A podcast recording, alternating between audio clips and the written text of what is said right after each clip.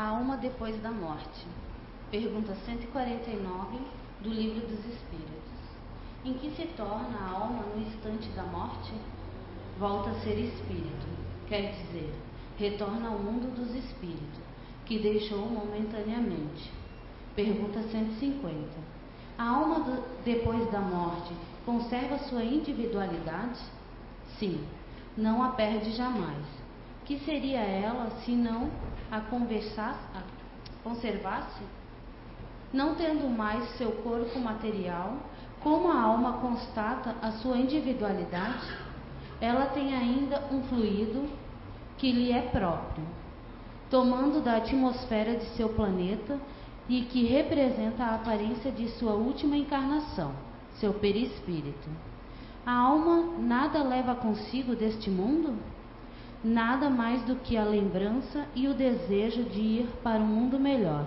Essa lembrança é cheia de doçura ou de amargura, segundo o emprego que fez da vida. Quanto mais pura, mais compreende a futilidade do que deixa sobre a terra.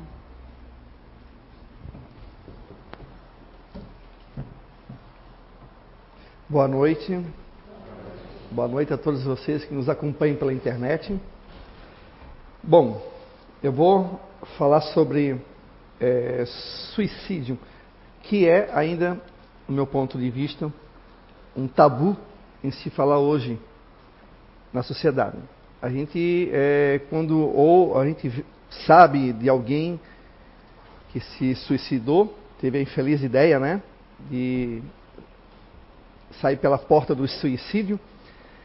É, as famílias às vezes não gostam de falar, ficam, parece assim, estigmatizadas. Né? Parece assim que é algo assim que é, é vergonhoso. E eu já conheci algumas pessoas que tiveram familiares que se suicidaram e eu, vi, eu senti que é difícil você falar sobre o assunto. Parece que fica uma estigma, parece que fica.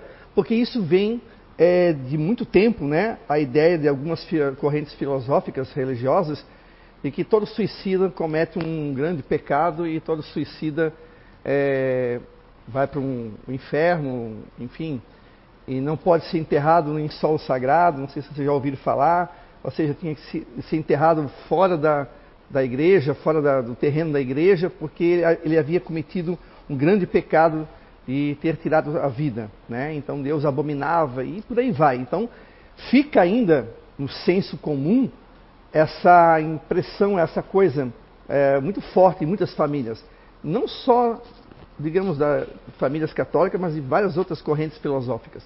É ainda um tabu. E sendo um tabu, como é que a gente vai quebrar isso, né, esse tabu, e conversar com, com, abertamente? Porque há muitas das pessoas que têm essa ideia, ou passa pela, pela sua mente, elas não vão dizer, às vezes, publicamente, ó, oh, estou pensando em tirar minha vida. É, ó, eu estou pensando em fazer tal coisa. Não, elas não falam. Elas ficam em silêncio.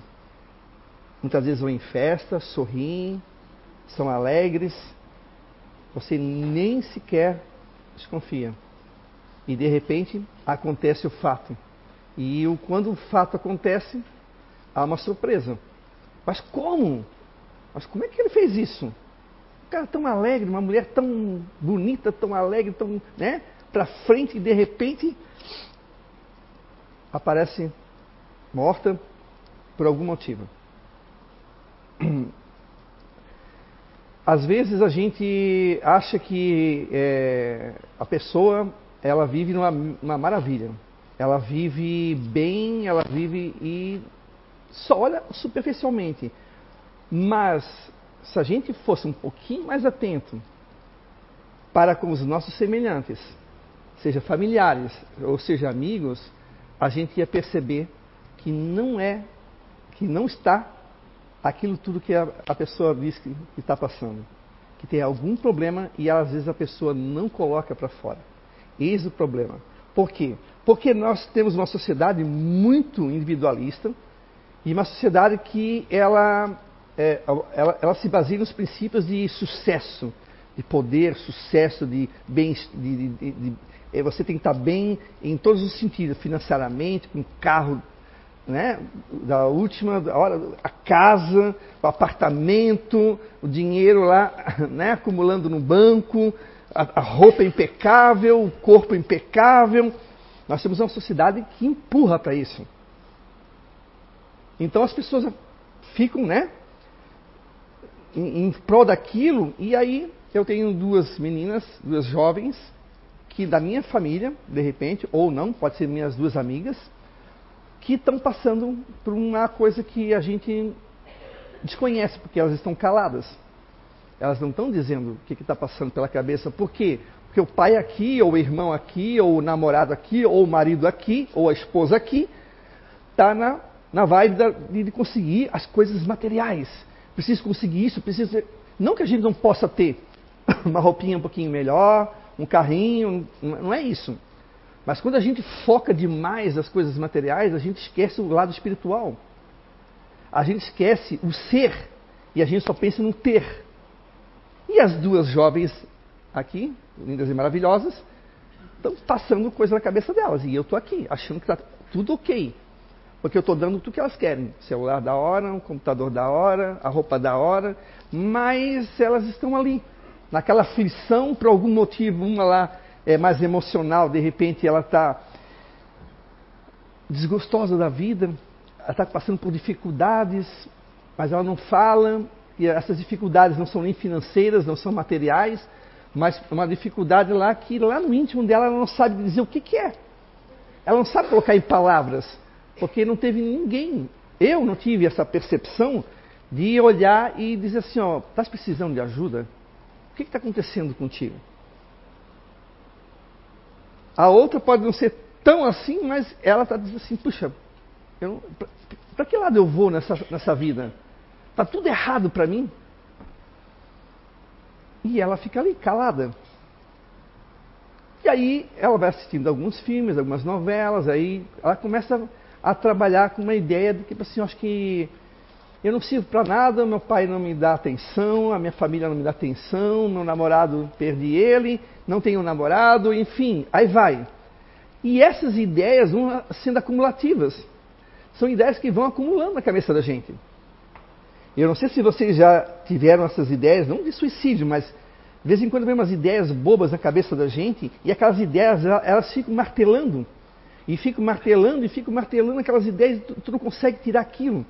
O, e o suicídio é assim. E o pretenso, né, o candidato ao suicídio é assim, ele começa com uma ideia, aí vai vindo outra, que vai vindo outra, que vai vindo outra, ele já está com a autoestima balançando. Está mais para baixo do que para cima. E ele vai acumulando e vai deixando aquilo entrar. Deixando aquilo entrar, começa a vir essas ideias de fuga. Ah, para que, que eu vou viver? Não sirvo para nada.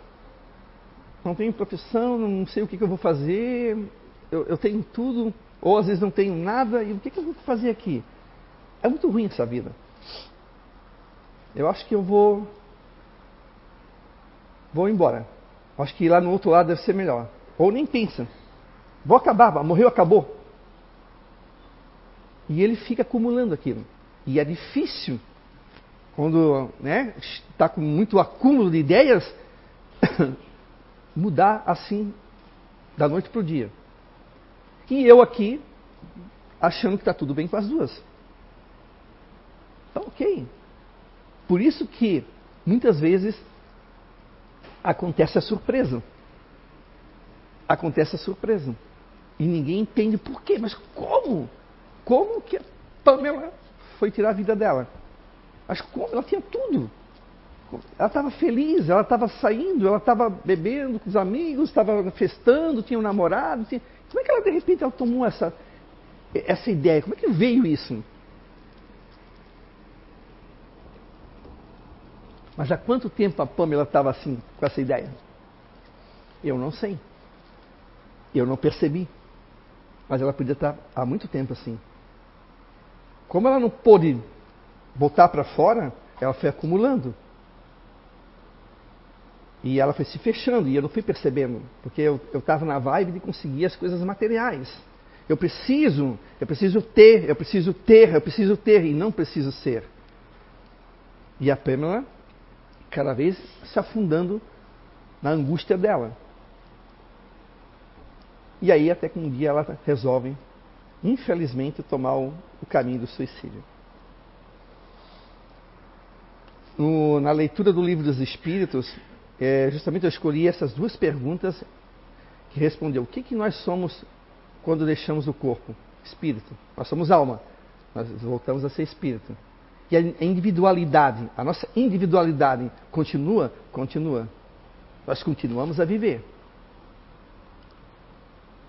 Para mim já basta para não ter nenhuma ideia, nem passar pela minha cabeça do suicídio, de me suicidar, coisa parecida.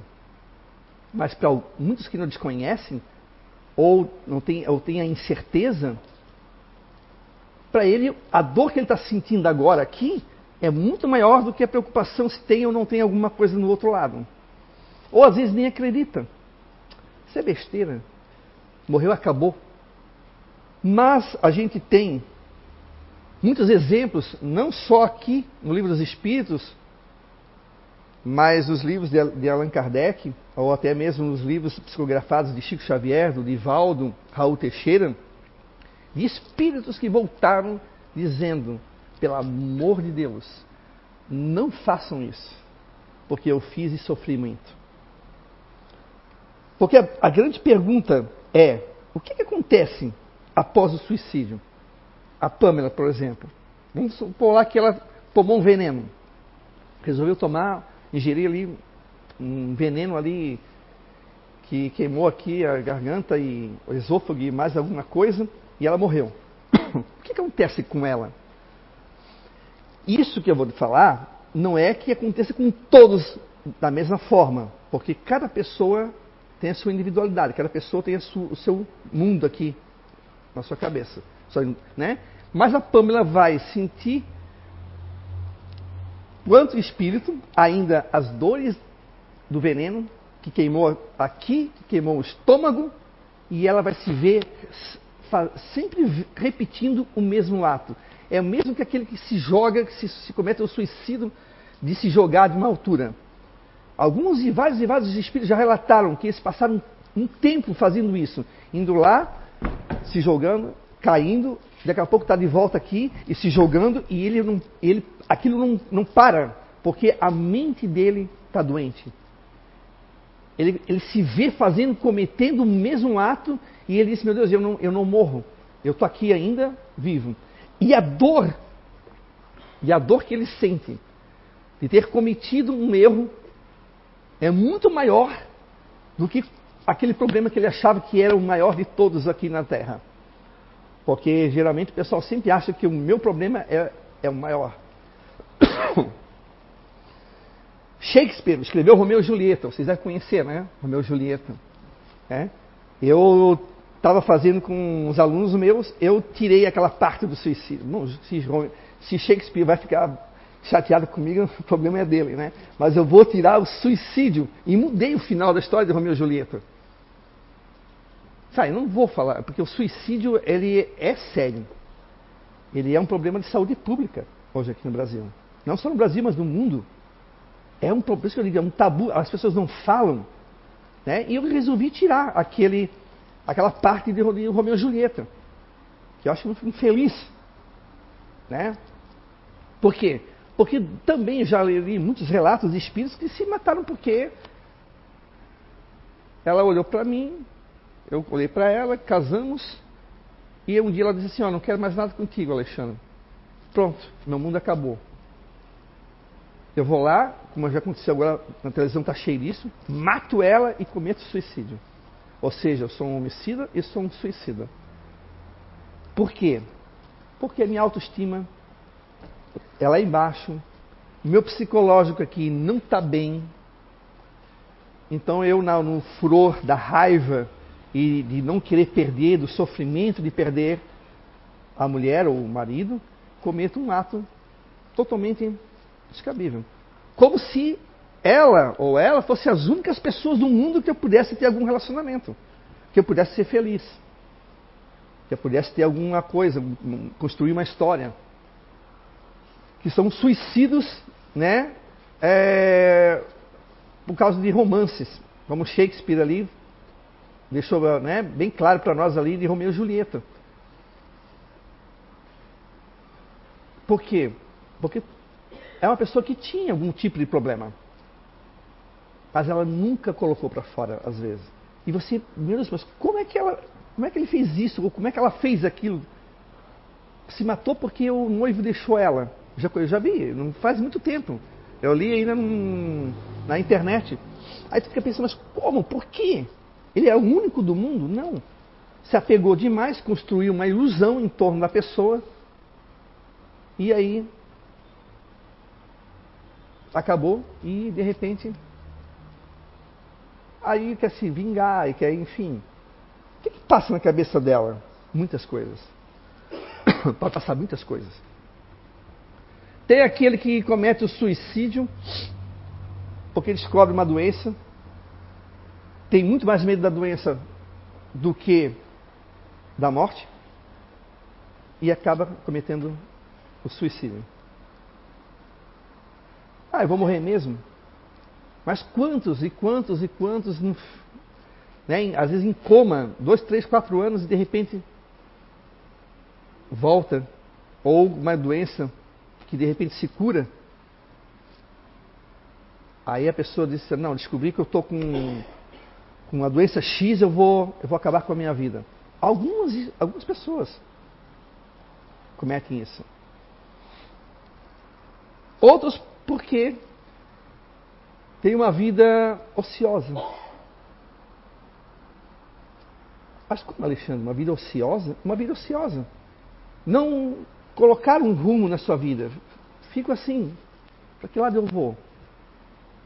Vou para cá, vou para lá. Aí, aí, como ele fica naquela ociosidade e não vai nem para frente nem para trás, para ele vai ficando chato, vai ficando uma vida maçante, vai ficando uma vida sem sentido. Ah, eu não gosto disso, não gosto daquilo, não quero estudar, não sei o que, é que eu quero fazer na universidade. Enfim, o que, é que eu vou fazer? Aí acaba indo assistindo alguma, alguns vídeos que, infelizmente, a internet é um terreno que, assim, tem coisas muito boas, mas também tem coisas muito ruins. Tem até vídeos que ensinam como se suicidar, gente. Olha só o absurdo. E aí começa. E começam a entrar nessas loucuras, sem se perceber, a família não percebe muitas vezes também, e vai lá e de repente comete a loucura de dar um tiro, de se enforcar, por causa da ociosidade. Mas quando se deparam no mundo espiritual, vê que a vida continua. E vê que, meu Deus, eu perdi. Porque o que mais é, atormenta o suicida no mundo espiritual não é só o ato em si, mas é o desperdício da vida. Tá? O desperdício da vida. Eles desperdiçaram uma encarnação. E agora? Agora eu vou ter que voltar e consertar esse erro. Ninguém vai consertar para você, você vai ter que consertar o seu erro. Vocês conhecem Divaldo Pereira Franco, né? O Divaldo, né? A irmã dele descobriu que o marido havia. Uh, havia não, tinha um amante. 1930, na década de 30. Descobriu que o marido, o marido tinha uma amante, inconformada, foi lá falar com a amante, se dispôs com a amante, revoltada, com raiva, tomou veneno. Cianureto e mais, e mais um outro veneno que agora não lembro agora. Queimou tudo, tal, morreu. E o Divaldo tinha mediunidade. De vez em quando, Divaldo via a irmã pedindo, pelo amor de Deus, para acabar com aquilo, que ela quis se matar, que Divaldo na época ali, a família dele não eram é, espíritas, eles eram católicos. Divaldo era criança. e ela desesperada, pelo amor de Deus, que, parasse aquilo, aquela dor que ela sentia, né, do veneno queimando aqui, a laringe, esôfago e estômago, etc., que aquilo parasse e aquilo não parava. E ele foi vendo, foi crescendo, vendo a irmã atormentada, atormentada com aquilo, porque ela voltava a sempre a sentir aquilo que ela sentiu no ato do suicídio dela. Aí um dia, depois o Edivaldo já era adulto, já era espírita, né? Aí a Joana de Ângeles disse para Divaldo que a irmã dele ia voltar, ia voltar ia ter a, a chance de voltar e consertar o que ela cometeu de erro. Só que ele não poderia interferir na reencarnação dela. Ou seja, ela iria vir para cá para consertar o erro dela. Ok, ela voltou, mas, mas, ele, mas como é que eu vou saber da minha irmã? Calma que você vai, você vai conhecer a sua irmã. E aí um dia chegou uma mulher magra, suja, bem pobre, com uma criança em embrulho aqui, pedindo pelo amor de Deus que ela estava morrendo de fome, que pelo menos salvasse ela, mas salvasse a criança, porque ela tava, não tinha o que comer, ela esquentava água com papelão, e é aquilo que eles comiam, uma sopa de papelão.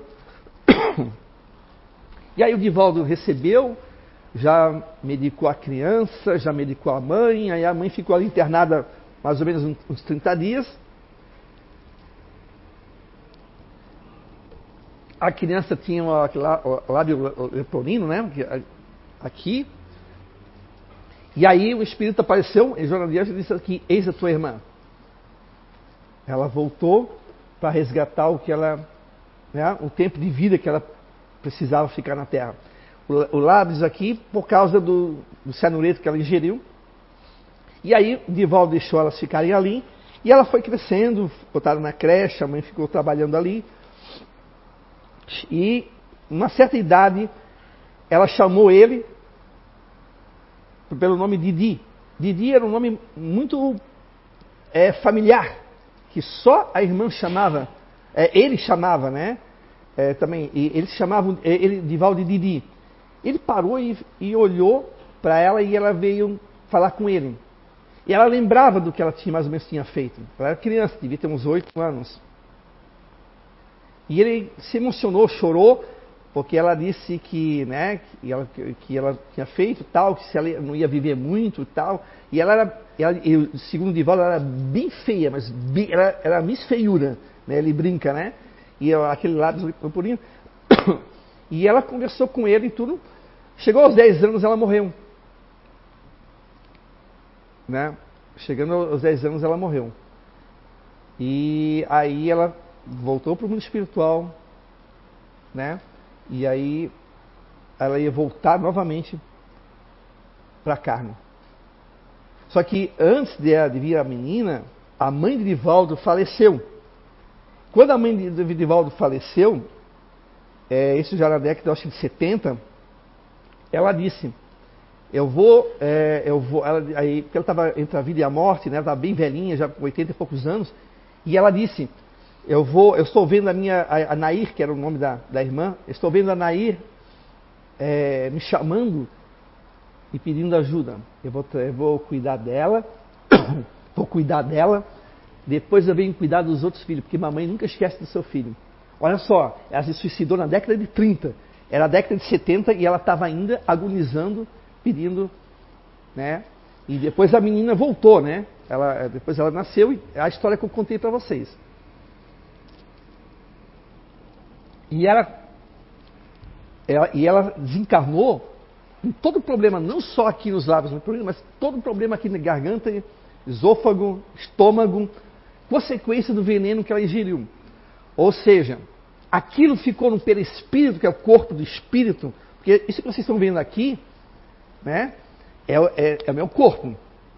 Mas se eu morrer aqui e amanhã pudesse aparecer para vocês, eu estaria desse jeito aqui. Por quê? Porque o meu perispírito, que é o corpo do espírito, ele é, ele é segundo o meu corpo. Tá? Então, se eu fizer o que eu fizer nesse meu corpo aqui, eu posso atingir o meu perispírito. Então, por isso que os suicidas tá? que dão um tiro na cabeça, que se enfocam, que tomam ah, remédios ou, ou veneno, etc., eles vêm para o mundo depois novamente através da reencarnação, porque Deus nunca condena, Deus sempre dá a chance. Só que a gente tem que quitar, consertar os nossos erros.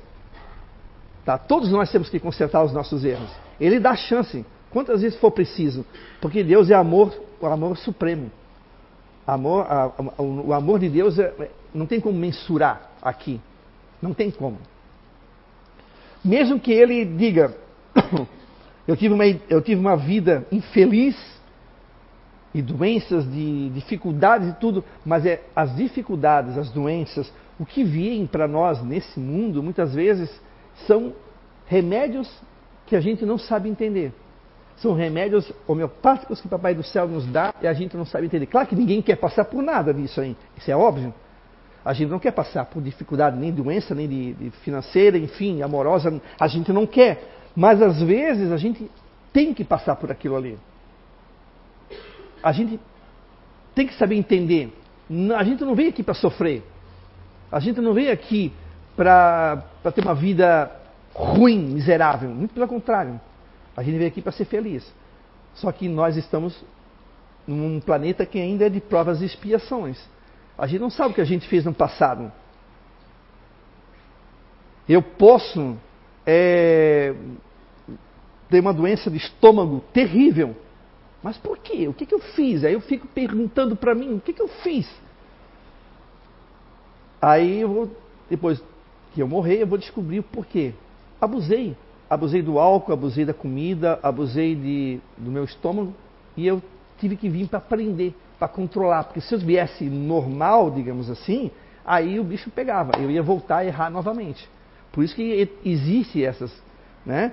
Então, os suicidas, quando eles percebem que o, o problema deles era um pequenininho perto do problema que eles estão enfrentando após a morte, eles lamentam muito, porque era bem melhor eles terem ficado aqui com as dificuldades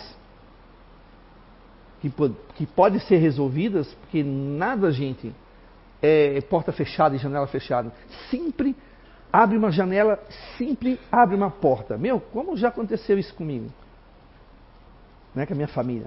Sempre a gente pensa, puxa, vai abrir uma porta, abre uma porta, abre uma janela.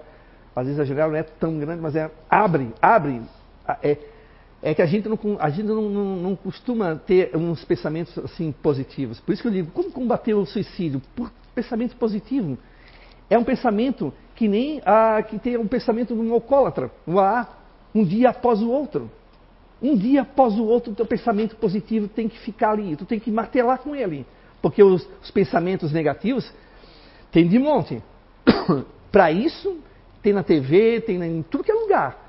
Você tem que ter pensamento positivo. É difícil? Às vezes é. Vai depender de você, da tua força de vontade. Mas você vai vencer. Não é uma questão de, de, de, de receita mágica, porque não existe isso um dos primeiros, é, é, não vou dizer conselho, mas um dos primeiros caminhos que você poderia tomar é mudar o teu pensamento. Mudar o teu pensamento. Se a irmã do Divaldo tivesse aceitado a traição, claro que dói, dói, claro que dói. Chora, vai chorar, tem que chorar. Né? A questão de, puxa, confiava tanto na pessoa e de repente eu sou traído ou sou traída, claro que é chato. Mas se ela tivesse mudado o pensamento dela, tipo assim, e engolido o orgulho dela, e tipo assim, puxa, ele não me merece. Então, portanto, vamos se separar e eu vou tocar minha vida. Ela não teria cometido suicídio. Ou, é, puxa, eu eu eu estou sem saída nenhuma. Eu estou sem saída, eu estou desempregado, estou passando necessidade, eu estou com minha vida praticamente no chão, no buraco. Você tem que falar, não, para, só um pouquinho. O que, que eu posso aprender com isso? O que, que eu posso mudar? Porque eu não vim para sofrer. Deus não é sádico. Deus não vai fazer a gente sofrer. A gente às vezes, a gente, às vezes a gente sofre porque quer. Porque escolhe um caminho errado. Mas se eu estou passando por tudo aquilo, alguma razão tem. Ou as minhas escolhas estão sendo muito ruins, que aí vai de mim também, porque nós temos o livre-arbítrio. Ou aquilo ali é uma, digamos, uma prova que eu tenho que passar. Eu tenho que, eu tenho que combater qualquer pensamento de que eu, não sei, que eu não sou uma pessoa capaz, que eu não sou uma pessoa que posso vencer. Eu tenho que construir isso na minha cabeça. Ninguém vai chegar lá botar ideias, não ficar aqui. Eu posso ajudar ela.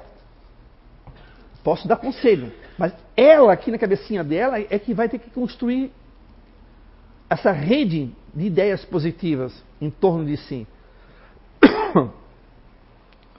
Agora, se você tem uma doença, por exemplo, se você tem uma doença, seja lá qual for, uma doença né, que você considera ruim, uma doença, de repente você. Aí você vai ter que trabalhar com a resignação. Trabalhar com a resignação, aceitar o que está acontecendo e ter fé que de repente pode haver sim uma cura, pode haver sim um, um caminho. Pode, pode acontecer. Quantas pessoas já se curaram? Como estavam praticamente, como se diz, já dadas como mortas e de repente voltaram a curar. Algumas não, algumas sim. Mas aceitar. Aceitar o caminho que, tá, a vida está te levando. A gente não vai ter que desencarnar um dia?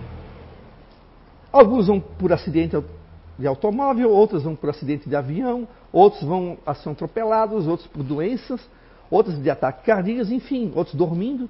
Um dia nós vamos ter que partir. Claro que a gente não quer sofrimento para os nossos familiares, para si, ou a gente não quer, mas é a vida. Ela é assim. Por isso que qualquer ideia que você vê, que você observar, que você sentir do teu filho, do teu esposo, da tua esposa, do teu amigo, querendo ir pelo caminho do suicídio, achando que isso é fácil, que é melhor, alerte, diga, olha, não é questão de religiosidade, de, de, de, fanatismo, mas existe vida após a morte.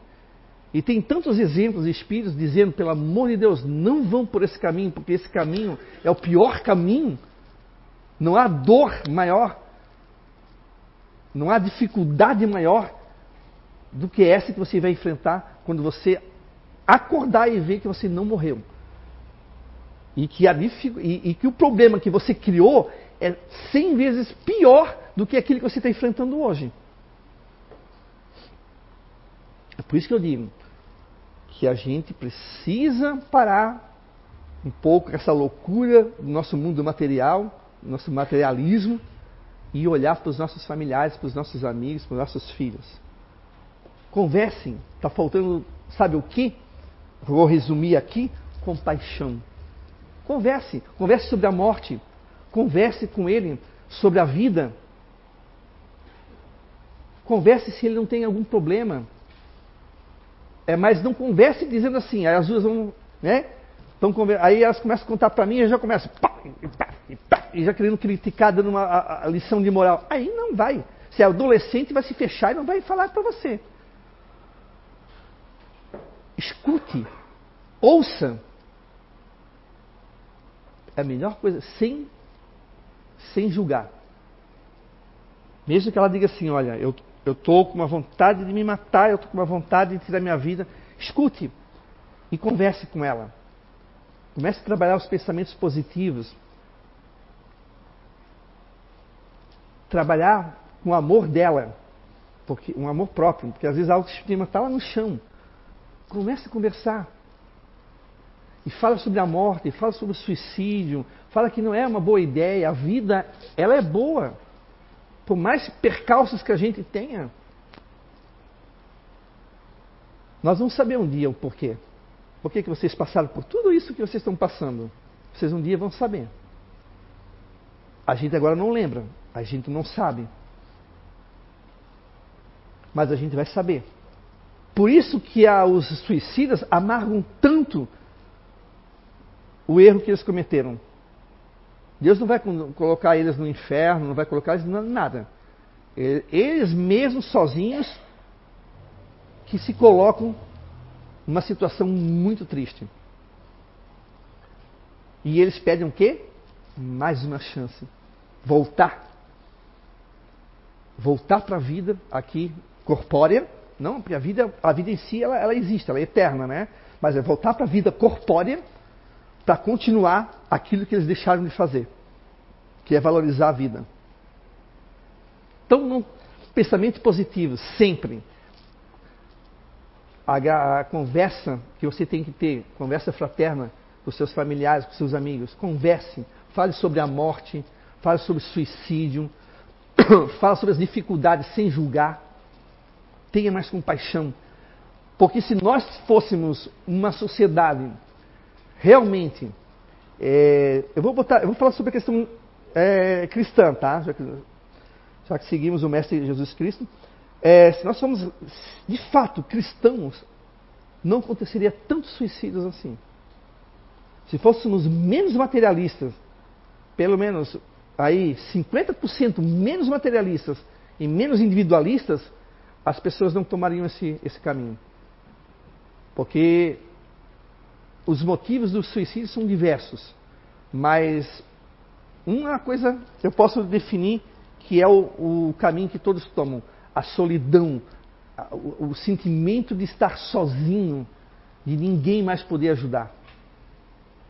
E as pessoas estão ali, transitando. Então, eu estou aqui, o pai aqui na vibe de, conseguir as coisas materiais e as duas aqui. Engolindo, engolindo, engolindo. E quando elas estouram, é, um, é a surpresa. É aquilo que eu falei para vocês aqui antes. Conversa, dê um livro. Dê um livro para ler. Conversa. Vai ser uma maneira de ajudar a pessoa. Por mais que ela diga para você assim, olha, eu não tenho, eu vou, eu não tenho, eu não tenho como sair disso, eu não tenho. Tem, tem como. Se não sair, é porque não era para sair. Você tinha que passar por isso. Ah, mas então Deus, você vai dizer para mim, então Deus não é bom. É. O remédio é amargo. Todo remédio é amargo, correto? E vocês deixam de dar para o filho de vocês? Só porque é amargo? Não. Vocês não vão deixar, né? Vocês têm que dar o remédio, correto? Todo mundo. É, o remédio é amargo, mas tem que tomar. É assim, às vezes o remédio que o Papai do Céu nos dá, ele é amargo. A gente não entende o porquê, a gente não quer, mas a gente às vezes precisa passar. Não é uma questão de ser é, é, com o espírito de derrotado, não é? Isso se chama resignação. Mas eu vou lutar para melhorar. Seja por doença, seja problema financeiro, amoroso, eu vou lutar. Eu preciso lutar. Eu preciso ter essa força. Todos vocês têm. Vocês podem mover montanhas. Vocês só não movem porque vocês não querem. Porque a gente cresceu dizendo, escutando o quê? Que a gente é isso, que a gente é aquilo, que a gente não tem força, que a gente é um derrotado, que a gente é. A própria sociedade fala isso. O que, que, eles, o que, que eles nos mostram todos os dias? Na televisão. Artistas, aquele glamour, aquela coisa. Aí tu vai ficando assim, ó. Ah, eu não sou nada daquilo, estou longe de ser aquilo. É um pensamento que vem de, ao contrário do pensamento que eu estou falando para vocês. Pensamento positivo. Aí você fica ficando amargurado, você ah, eu não sou nada daquilo. Aí, se já tem aquelas ideias de suicida, é, é dois toques. Só que aquilo ali é um mundo irreal, não é um mundo real. Aquilo é um mundo fabricado. É o do ter, não é o do ser. O mais importante é ser ser o que você é. Pessoa alegre, uma pessoa trabalhadora, uma pessoa esforçada, uma pessoa bonita. Eu posso não ser um modelo aqui de, né, de capa de revista, mas eu me gosto. E aí? Eu me gosto do jeito que eu sou. É assim que eu vim e é assim que eu vou morrer. Claro que lá no mundo espiritual eu vou dar uma ajeitadinha, né? Vou dar uma, uma mudadinha aqui. Mas assim, ó, brincando, mas é, todo mundo veio, todo mundo é, to, vocês todos são bonitos, vocês todos são belos, vocês todos são felizes. A gente tem que trabalhar isso com a gente. Por mais que você esteja passando por dificuldade, gente, a dificuldade passa. Não há dificuldade maior do que a, do que a minha? Claro que tem, mas vai, se, vai não ficar essa comparação boba. Ah, mas a, você não sabe como é que é a minha dificuldade. Mas é claro, é minha. Ela não vai saber nunca. Então não fique se comparando. Pense assim, ó, eu estou com isso, com essa dificuldade e eu vou vencê-la. Eu vou conseguir vencer essa dificuldade. É isso que vocês têm que sair daqui pensando. É essa forma que você pode combater o suicídio familiares ou até em si mesmo, tá? Se vocês passou pela cabeça de vocês, tirem isso da cabeça. Você veio para ser feliz, não veio para chorar. Você veio para sorrir. Você não, isso Jesus Cristo mesmo prometeu e cansou de falar isso no Evangelho. É a gente que não enxerga. A gente quer a bonança, a gente quer riqueza, dinheiro, ouro. Isso tudo o, ladrão rouba, isso corrói, isso vai embora. Não é isso que a gente veio. A gente veio para ser feliz, para ajudar o outro, ajudar o próximo, se ajudar, abraçar. Quantos de vocês hoje abraçaram alguém? Quantos a gente costuma abraçar? A gente devia abraçar mais. A gente devia se abraçar. A gente devia, sabe, pedir perdão. A gente devia beijar, devia amar mais. Aí as pessoas que estão com essa ideia de suicídio vão pensar duas vezes. Puxa, né? Eu tenho chance.